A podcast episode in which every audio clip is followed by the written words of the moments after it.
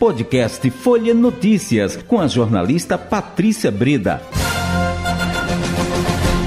Quinta-feira, 9 de fevereiro de 2023. Começa agora mais uma edição do podcast Folha Notícias, direto da redação integrada Folha de Pernambuco. Sou Patrícia Breda. O papo agora é política e é com ela, a Pupi Rosenthal, que é repórter de política do Folha de Pernambuco. Como é que tá? É, essa quinta-feira tá muito movimentada, Pupi, muitos assuntos assim é, que você está considerando importantes assim e, e colocar para os nossos ouvintes para que a gente possa acompanhar de perto e entender um pouco, não é? Desse universo da política, Pupi. É, pois é, Patrícia. A gente tem alguns assuntos para a gente conversar. Ah. Começando pelo lançamento feito pela governadora Raquel Lira né, que hoje de manhã lançou um programa de combate à corrupção. É o programa Pernambuco Mais Íntegro, que uhum. tem finalidade de fortalecer a integridade e a ética na gestão pública. Como é, é, ela não explicou muito como é que vai funcionar esse programa, mas ele parte do pressuposto de que haja mais transparência, é, que os, o, a população, que a gente fala sempre isso, né, Patrícia? Uhum. A população possa fiscalizar uhum. melhor a gestão pública, que as pessoas tenham mais acesso às informações e que vai ser um trabalho integrado por todos os órgãos do governo do Estado, inclusive com também o apoio do Tribunal de Contas do Estado, do Tribunal de Contas da União e da Polícia Federal. A ideia é que sejam criados núcleos de integridade uhum. em cada órgão do governo do Estado e que tenha um trabalho de auditoria, um trabalho de acompanhamento mais de perto, né? Sobre o que, o que, vai, o que acontece nesses órgãos, né? A gente sabe que o Estado ele é muito amplo, né? A, a, seu, a ramificação é muito grande, então é importante realmente que cada órgão tenha uma, uma, uma atenção maior a essa questão da corrupção e da integridade. E a gente vai ver como é que vai funcionar isso de agora em diante, né? Foi um, uma medida importante da governadora Raquel Lira. Isso. E a gente espera que isso realmente funcione. Pois é. Olha, é importantíssimo, porque o portal da transparência já existe, não é?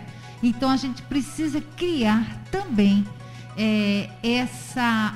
Precisamos nos educar. E aí eu me coloco nessa. O top dessa lista sou eu, tá, Pupi? Está é, tá acompanhando também, eu acho que isso também faz parte. Entra lá no, no portal da transparência, é, procura saber como, como é que estão esses gastos, é, investiga qualquer, não é?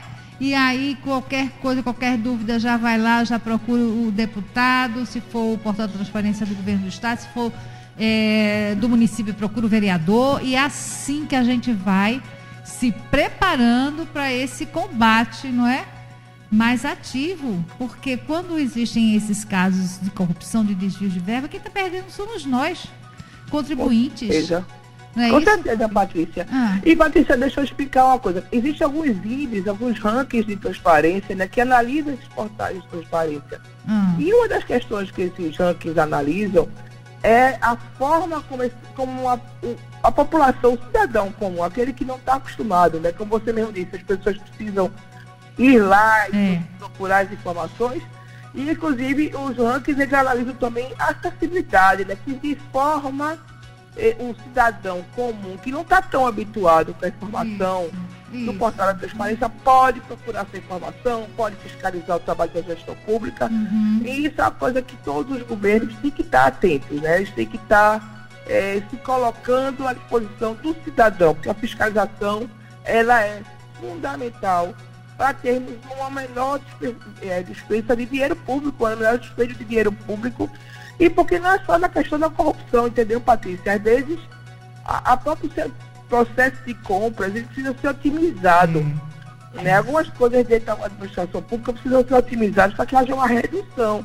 E o cidadão que vai lá, ele pode até sugerir alguma mudança, às vezes você tem uma área, que você trabalha, que você fornece algum produto, algum serviço, e você observa que dentro da transparência isso não está sendo otimizado, e você pode ir lá e sugerir. É fundamental que todos, como sempre a gente diz, fiscalizem a gestão pública. Perfeito, é isso mesmo, Pupi. É, e ainda no, no, âmbito local, Pupi, você já quer partir para o nacional? Vamos conversar sobre o nacional. Vamos. Depois a gente volta para o local, que a gente tem tá. uma entrevista boa hoje, mas vamos falar do nacional. Uhum. O nacional, a grande notícia do dia, Patrícia, foi uma entrevista dada pelo ministro do Movimento Social, Wellington Dias, que falou que existe a possibilidade de 2 milhões, 2 milhões e meio de famílias estarem recebendo Bolsa Sim. Família de forma fraudulenta. Uhum. Veja bem, a gente tem um cadastro de mais ou menos 21 milhões e meio de pessoas que recebem Bolsa Família. E hoje eles têm na mira mais ou menos 10 milhões desses 21 milhões e meio, e 10 milhões sendo olhados com lupa. E já existe a percepção de que 2 milhões e meio estariam recebendo de forma fraudulenta. São famílias, Patrícia, que podem receber, por exemplo, hoje tem uma renda mensal de 9 salários mínimos, o que é bastante alto, e que estão recebendo Bolsa Família, ou seja, estão recebendo dinheiro que deveria ir para aquela pessoa que não está no cadastro único, que teve dificuldade e que não tem acesso a, ao Bolsa Família. Infelizmente, a gente sabe que ainda existe alguma dificuldade em alguns locais mais remotos. E essas pessoas não recebem o Bolsa Família. E a pessoa que está recebendo, que tem uma pessoa de uma família, uma pessoa única, que tem uma renda acima de 3, 4 salários, também recebe o Bolsa Família. Isso. Então o governo federal está fazendo um pente fino uhum. nessas, nesse cadastro único para verificar e segundo o Elton Dias, esse resultado dessa, desse pente fino vai ser encaminhado ao presidente Lula nas próximas semanas. Patrícia, é, nessa matéria também foi interessante que ele volta que são os, as áreas, as regiões que mais recebem o Bolsa Família. O Bolsa Família que hoje é pago uma média de R$ 614,21 centavos. É, desse total, a maioria está no Nordeste, são 9,9 milhões de famílias que recebem. Uhum. O Sudeste, recebe, agora já o Sudeste, recebe 6,46 milhões de famílias recebem o Bolsa Família. Entre os estados, a gente tem São Paulo, com o maior número de famílias cadastradas, são 2 milhões 620 mil.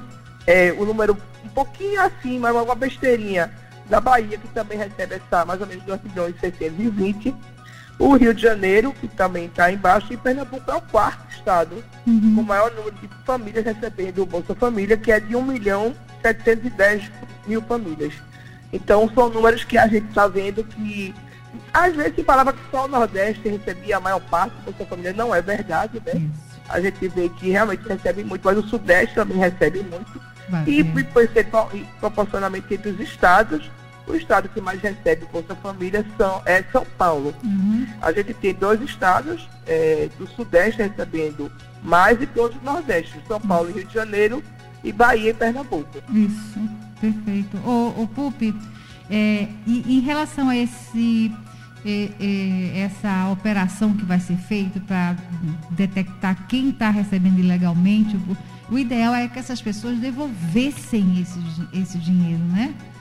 Eu acho que cabe à União agora, se houver realmente irregularidade, houver fraude, fazer e cobrar esse direito das hum. pessoas, né? A gente lembra, Patrícia, que quando foi lançado o auxílio emergencial, naquela época da, do início da pandemia, o Congresso elevou esse valor para 400 e ele acabou realmente fechando em 600. Isso. E houve depois muita gente, inclusive do próprio das Forças Armadas, houve muita gente que recebeu de forma irregular o auxílio emergencial e o Tesouro estava indo atrás dessas pessoas, viu, Patrícia? Isso, exato. O, o Pupi, vamos seguindo? Vamos seguindo, Patrícia. A gente hoje também está na guarda do presidente Lula, que está em viagem para os Estados Unidos, deve se encontrar com o presidente Joe Biden amanhã. Uhum. E é um encontro que está sendo muito esperado e que Lula pretende levar para Biden a questão da ultradireita no mundo. Né? Um dos pontos que ele quer conversar é sobre o avanço da ultradireita.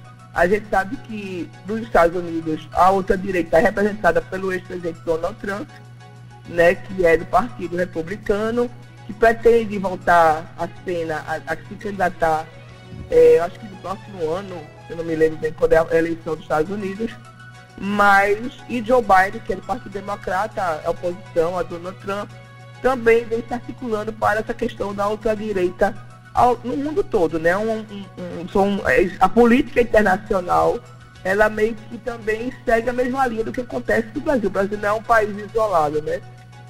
A gente teve algum crescimento da ultradireita em alguns países, uhum. é, como Turquia, como Hungria, é, Israel e tudo, alguns Estados Unidos e alguns né, mudaram, como o caso do Brasil e dos Estados Unidos, mas outros não. É, a gente teve também a ascensão da ultradireita na Itália recentemente. Então, essa é uma conversa que Lula também quer conversar com o Biden, além de outras parcerias entre Brasil e os Estados Unidos, retomar esse diálogo Brasil e Estados Unidos, que a gente lembra que foi, é, vamos dizer, interrompido quando o Biden assumiu o governo dos Estados Unidos. Então houve realmente meio que um, um, uma situação meio, um clima meio ruim né, entre Estados Unidos e Brasil por conta disso. E a gente está, existe uma expectativa muito grande de como vai ser essa primeira grande viagem internacional de Lula depois de tomar posse. No campo local, a gente hoje teve uma entrevista com a deputada estadual, né, é, recém-possada, Dani Portela, que é do PSOL. Ela que foi vereadora durante os últimos dois anos e agora assumiu a sua cadeira na Assembleia Legislativa de Pernambuco, teve hoje na, no programa Folha Política da Rádio Folha. Isso. E ela falou sobre essa nova bancada independente. É, a bancada independente é um, foi um novo instrumento criado dentro da LEP, que a gente só dividia assim, entre bancada de oposição e de governo, e a bancada independente se, foi criada institucionalmente tendo voz, tendo, vamos dizer, liderança, tendo orientação de votos, tudo isso. Então a bancada independente acabou se tornando a maior bancada da LEP. Né? A gente tem uma bancada de governo menor, uma bancada de oposição menor, e a bancada independente se tornou uma a maior bancada, acho que com 10 deputados ou mais do que isso. Hum. E é um fenômeno novo, inclusive Dani Portela chegou a, a, a, que chegou a chamar a bancada independente de que é tão novo que tem sido um pântano, né? Que segundo ela, ela uma bancada guarda-chuva que tá, ampliou ou abrigou partidos mais diversos, do PL ao PT, por exemplo. O PL, que é o partido do ex-presidente Bolsonaro, e o PT, que é o partido do presidente Lula. Então a bancada independente meio que é uma grande mistura, uma grande salada de quem não quis se colocar nem como oposição, nem como governo ao governo do Estado, nem como governo ao governo do Estado, né? Isso. Então é uma situação que está se criando e está se ainda se tateando para ver como é que ela vai funcionar a partir desse ano na, na, na Assembleia Legislativa de Pernambuco. É interessante a existência da bancada de oposição, eh, Patrícia, porque é a bancada independente, porque a gente vê muitas vezes que o, o deputado ele vota, ou porque é governo ou porque é oposição, ele vota um pouco diferente das suas convicções. Quer dizer, em algumas situações ele é levado a votar com o governo, em algumas situações ele é levado a votar com a oposição, mas isso não quer dizer que ele concorde 100% com o governo ou ele concorde 100% com a oposição. Certo. Então a bancada independente ela pode ter um posicionamento que a gente pode dizer mais neutro, mais, mais convicto, mais ideológico. Uhum. Mas eu não sei se isso vai acontecer com essa grande mistura, entendeu, Patrícia? Isso. Existem pautas que a gente sabe que o PT vai se colocar a favor e vai ter pautas que o, o PL vai se colocar a favor. Então, a gente vai, vai ter que saber como é que vai funcionar se essa bancada independente é uma bancada que é de pessoas que não querem se posicionar, mas que cada um, no final das contas, vota por sua própria consciência. É isso, Pupi. Obrigada pela sua participação. Boa tarde. Boa tarde, obrigada a você, obrigada aos seus ouvintes. Chegamos ao fim de mais um podcast Folha Notícias. Perdeu alguma edição ou quer ouvir de novo? É só baixar os aplicativos SoundCloud, Spotify e Deezer e buscar pelo canal Podcasts Folha de Pernambuco.